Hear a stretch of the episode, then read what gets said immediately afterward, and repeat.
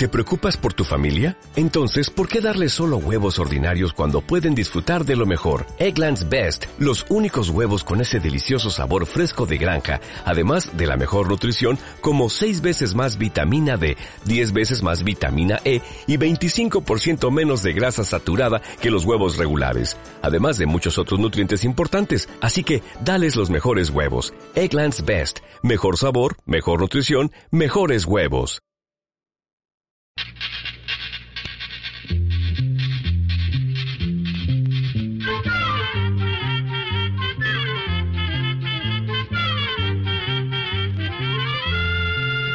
Llegó para todo. Llegó la escuela. Llegó la escuela. Llegó por radio.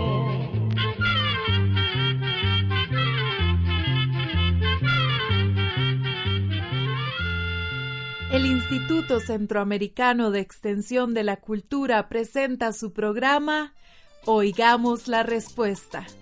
Compartiremos con ustedes las preguntas de nuestros oyentes y daremos las respuestas a sus inquietudes. Mándenos sus preguntas al apartado 2948-1000 San José, Costa Rica. También puede enviarnos sus preguntas al correo electrónico icq.org o encuéntrenos en Facebook como Oigamos la Respuesta. O llámenos por teléfono, código de área 506, número 2225-5338 o 2225-5438 a pesar de que nuestro planeta tiene el nombre de Tierra, lo cierto es que hay mucha más agua que tierra. Los océanos de todo el mundo cubren el 70% del planeta, o sea que por cada tres partes de tierra hay siete de agua. Esta enorme cantidad de agua siempre ha inspirado respeto a las personas desde tiempos muy antiguos. Los seres humanos siempre se han maravillado ante la fuerza y la belleza del mar. Y no es para menos. Lo que se ha logrado descubrir sobre los océanos es tan grandioso que solo se puede explicar por el poder de Dios. Cuando nuestro planeta se formó, hace unos seis mil millones de años, era solo una inmensa nube de gases calientísima. Después de millones de años, el planeta se fue compactando, juntándose y volviéndose sólido. Al irse enfriando, se formó como una especie de cáscara dura de piedra y otros materiales, pero por dentro seguía muy caliente. Se formaron gases que empujaban la cáscara hacia arriba con mucha fuerza, hasta que lograron rajarla en algunos lados. Por ahí salían esos gases y empezaron a formar las nubes. Poco a poco, las nubes se fueron haciendo más y más espesas, y después cayeron los primeros aguaceros. Como la tierra seguía muy caliente, el agua que caía se evaporaba inmediatamente y volvía a formar nubes. El agua continuó cayendo y evaporándose durante millones de años, pero después la tierra se enfrió lo suficiente para permitir que el agua corriera y se acumulara en los enormes huecos que había en la superficie. Se tomó millones de años juntar el agua suficiente para formar los océanos. En ese entonces ya existía la Tierra, las nubes y los océanos, pero no había aparecido la vida en nuestro planeta. Se cree que el primer ser vivo apareció en el mar hace unos dos mil millones de años. Al principio eran seres pequeñísimos, tanto plantas como animales, pero con el paso del tiempo fueron surgiendo nuevas especies de plantas y animales más grandes y desarrollados.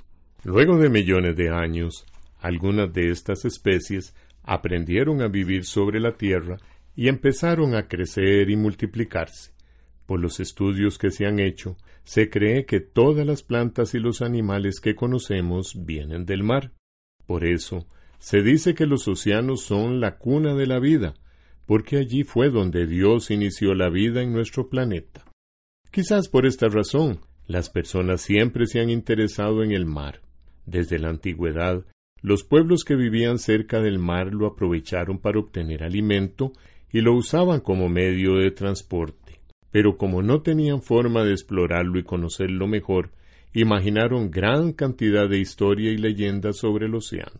Creían, por ejemplo, que el mar terminaba en alguna parte y que al final lo que había era un enorme precipicio por donde se despeñaban los barcos que llegaban hasta allí.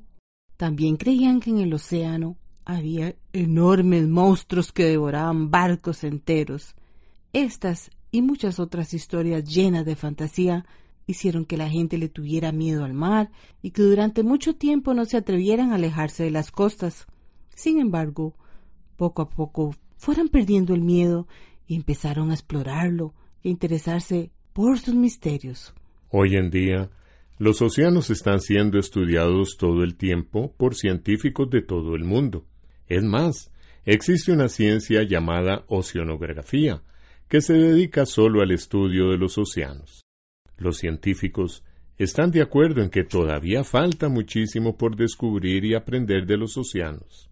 Aún hay grandes misterios que no se pueden explicar y que con seguridad no llenarán de asombro cuando la ciencia logre por fin comprenderlo. Pero a pesar de que aún nos falta tanto por descubrir, con lo que yo sabemos de los océanos, se podrían llenar libros y libros de información. Vamos a contarles un poco sobre algunos de los datos más interesantes que se conocen. Como ya dijimos, los océanos cubren un 70% de la superficie, o sea, las dos terceras partes de la Tierra. Las personas le han dado diferentes nombres según la zona donde se encuentren. El Océano Pacífico, el Océano Atlántico, el Océano Índico y el Océano Ártico. El Océano Pacífico es el más grande de todos. Mide más de 165 millones de kilómetros cuadrados. Es tan grande que el continente americano cabría cuatro veces y media en él. El Océano Atlántico, que es el segundo en extensión, es apenas la mitad de grande que el Pacífico. El Índico es aún más pequeño y el Océano Ártico es el más pequeño de todos. Hace años se creía que el fondo del mar era plano, pero cuando construyeron aparatos que permitieron estudiar el fondo, se descubrió que había grandes cordilleras con cerros muy altos, lo mismo que precipicios y huecos profundísimos. También descubrieron que había superficies planas, como grandes llanuras y cantidad de volcanes, algunos activos y otros apagados. La mayor profundidad que se conoce se encuentra en el Océano Pacífico y se llama la Fosa de las Marianas. En su parte más profunda, la fosa mide casi 11.000 metros, lo que significa que si se sumergiera allí el monte Everest, la montaña más alta de la Tierra, se taparía completamente y aún quedarían más de 2.000 metros de agua. Todo el océano es impresionante.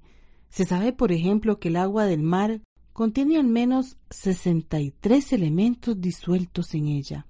Los más abundantes son el oxígeno, el hidrógeno, el cloro y el sodio. También hay hierro, zinc, plata, oro, mercurio y muchos más.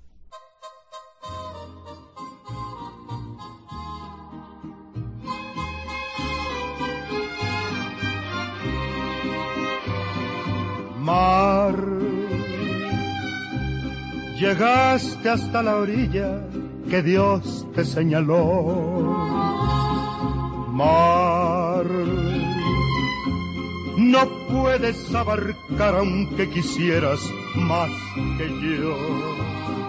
Mar, llegaste hasta la orilla que Dios te señaló. A quedarte tranquilo, tranquilo y quieto, a pesar de tu grandeza y tu furor.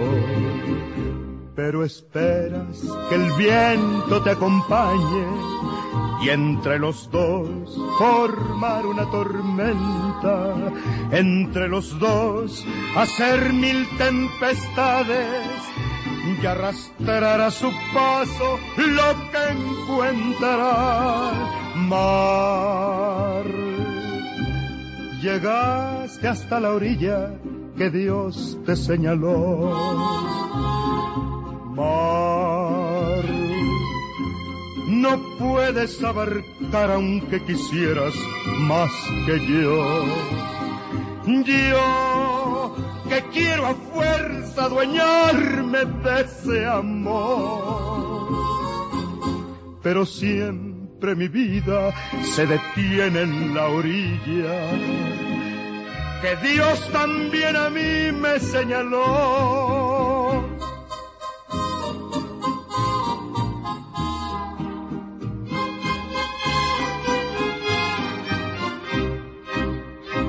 Pero esperas que el viento te acompañe y entre los dos formar una tormenta, entre los dos hacer mil tempestades y arrastrar a su paso lo que encuentra. Mar, llegaste hasta la orilla que Dios te señaló. Mar, no puedes abarcar aunque quisieras más que yo. Yo que quiero a fuerza adueñarme de ese amor. Pero siempre mi vida se detiene en la orilla que Dios también a mí me señaló.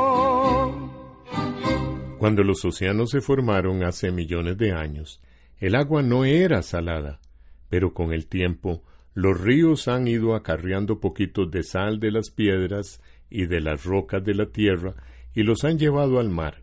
Como el agua se evapora y la sal no, cada día el océano se vuelve un poquito más salado. Se calcula que si se pudiera sacar toda la sal del mar y se extendiera sobre los continentes, toda la tierra firme quedaría cubierta por una capa de sal de 150 metros de altura. Otra cosa interesante del océano es la cantidad de vida que hay en él. Es imposible calcular cuántas especies de plantas y animales existen, ya que los científicos continúan descubriendo nuevas especies conforme van conociendo y explorando distintas partes del océano. Todas las plantas y la gran mayoría de los animales, como los peces, moluscos, gusanos marinos, ballenas, cangrejos y tantos otros, viven en aguas poco profundas. Casi toda la vida marina se encuentra entre la costa y donde el mar llega a unos 200 metros de profundidad. Esto se debe a que después de esa profundidad ya no se ve la luz del sol. Las plantas del mar, al igual que las de la tierra, necesitan de la luz del sol para sobrevivir. Muchos peces y animales marinos se alimentan de estas plantas y por lo tanto tampoco pueden vivir lejos de ellas más profundo de 200 metros, empiezan a disminuir las especies de animales que pueden sobrevivir. Pero lo interesante es que siempre hay unas que logran adaptarse a la oscuridad, al frío y a la escasez de alimento que hay en esas profundidades. Los científicos quedaron asombrados cuando descubrieron que había vida incluso en los huecos más profundos del océano. Para llegar hasta allí, se necesita una nave especial llamada batiscafo. Esta nave tiene que ser muy resistente, pues a esas profundidades el peso del agua es tanto que aplastaría fácilmente cualquier nave corriente. Además, como ahí no llega ni un poquito de luz, la oscuridad es total y el batiscafo tiene que llevar luces muy fuertes para poder ver. Los científicos que han ido a lo más profundo del océano en esta nave han tomado fotografías de los peces y animales que encuentran para poder mostrarlos a otros científicos y a todo el mundo. Lamentablemente no se pueden capturar estos peces y animales y llevarlos a la superficie, debido a que sus cuerpos están acostumbrados al enorme peso del agua, a esa enorme presión, y si se sacan de allí, se hinchan y explotan como si fuera un globo. Es una lástima que estos peces de las profundidades no puedan sacarse, pues son realmente lindos. Muchos de ellos tienen bocas enormes y estómagos que pueden estirarse hasta el doble de su tamaño. Esto se debe a que la comida es escasa, y si un pez encuentra algo que comer, se lo come todo, aunque sea mucho más grande que su propio cuerpo. De esta forma, almacenan comida y energía para sobrevivir mucho tiempo, hasta que encuentran otra cosa. Algunos de estos peces tienen luz propia y unos ojos muy grandes que les permiten ver algo en la oscuridad. Sin embargo, la mayoría de los animales de estas profundidades son ciegos, pues en realidad los ojos no les servirían de nada en tanta oscuridad. Es muy poco lo que se sabe acerca de las grandes profundidades del océano, de estos animales y en general, debido a que es difícil explorarlo y ver lo que sucede alrededor. Por eso los científicos están convencidos de que todavía faltan muchas cosas por descubrir. Los océanos son indispensables para la vida. Gracias a ellos tenemos tanta agua dulce en la tierra. Cada día el sol evapora grandes cantidades de agua del mar. Luego, esa agua forma las nubes y caen como lluvia. Después corre por los ríos y regresa al mar. Por eso, el agua no se termina en la tierra, pero además, los océanos son fuente de riqueza y alimento para las personas.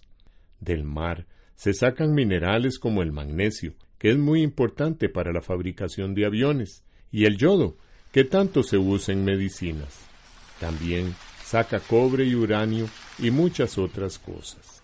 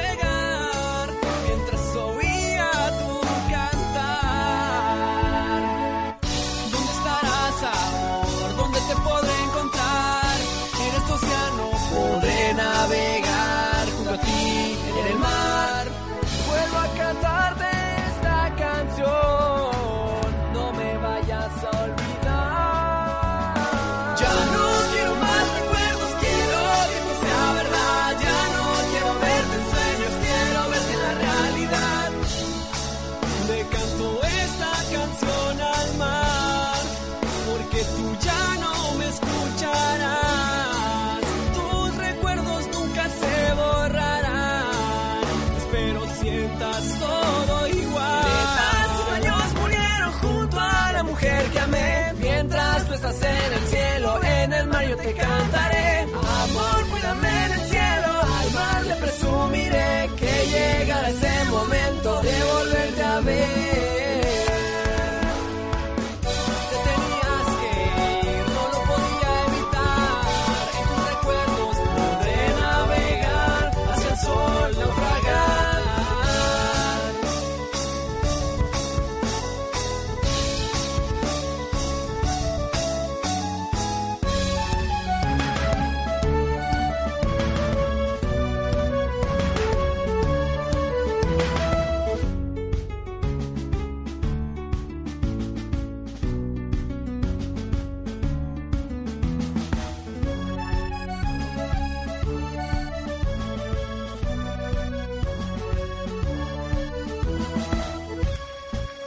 canto esta canción al mar.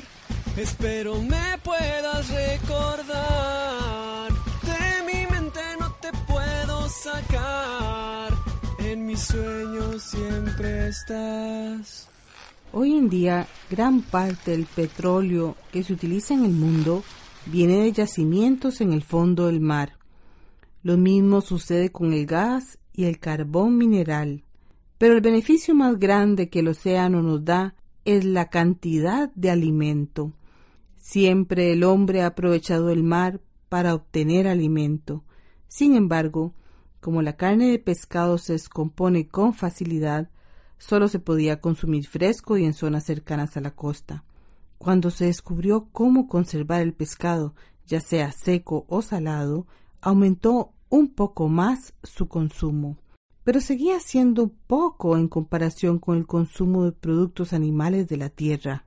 Luego, con la invención de la refrigeración, el consumo aumentó todavía más y se extendió a zonas alejadas del mar. A pesar de la refrigeración y de los productos enlatados, se calcula que el pescado y todos los otros alimentos marinos, como camarones, langostas, mejillones y tantos más, representan menos de la décima parte de los alimentos que se consumen en todo el mundo. Por supuesto que en las ciudades que están cerca del mar se come mucho pescado y mariscos, pero en otras regiones alejadas casi nunca se consume. Los científicos creen que cada día se hace más importante que conozcamos y sepamos aprovechar la riqueza de alimentos de los océanos. La población del mundo crece rápidamente y cada vez es más difícil producir en la Tierra alimento suficiente para todos. Además, no se trata de producir comida, sino también de que ésta tenga suficientes proteínas y vitaminas para que las personas estén bien alimentadas. Si pensamos que en nuestro planeta hay mucho más agua que tierra, nos damos cuenta de que es importantísimo obtener el mayor provecho posible de los océanos. Además, el mar es muy productivo. Es posible sacar mayor cantidad de alimento de una hectárea de mar que de una hectárea de tierra. Hasta el momento, las personas lo único que han hecho es pescar los peces y los animales marinos para alimentarse. Sin embargo, pescar irresponsablemente y sin control puede llegar a acabar la vida marina en algunas regiones y poner en peligro las especies que más se pescan.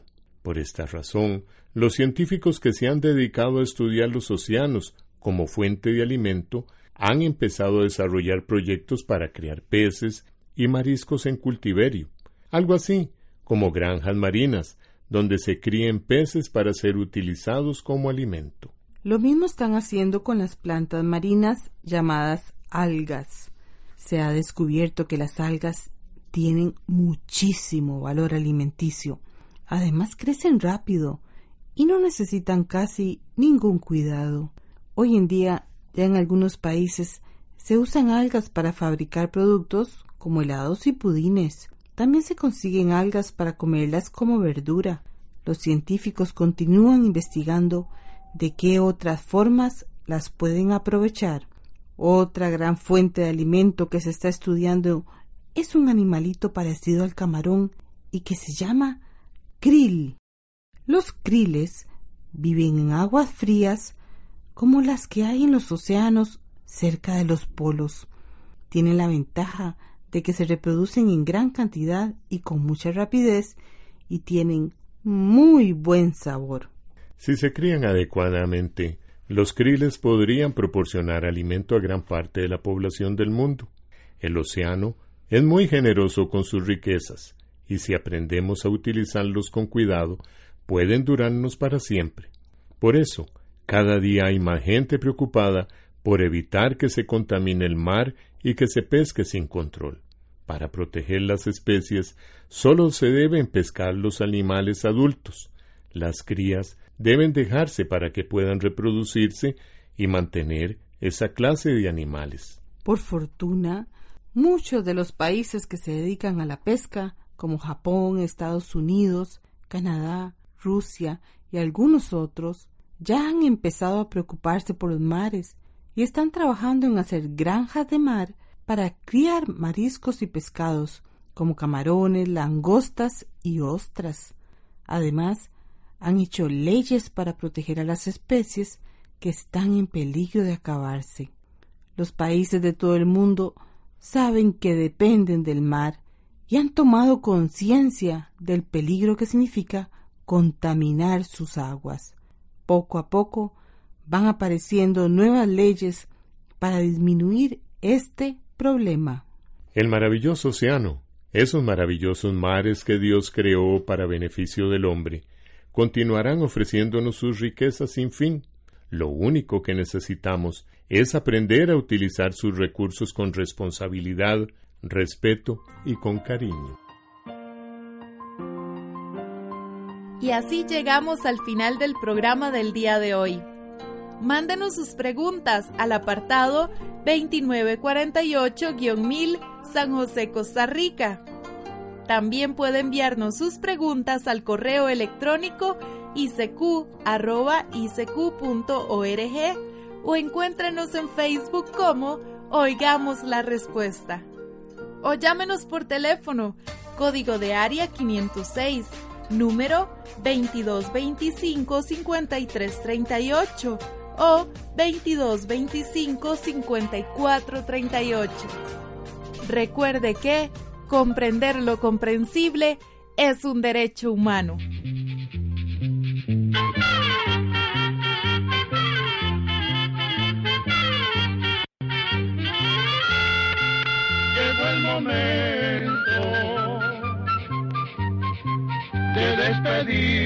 Se va a la escuela, se va cantando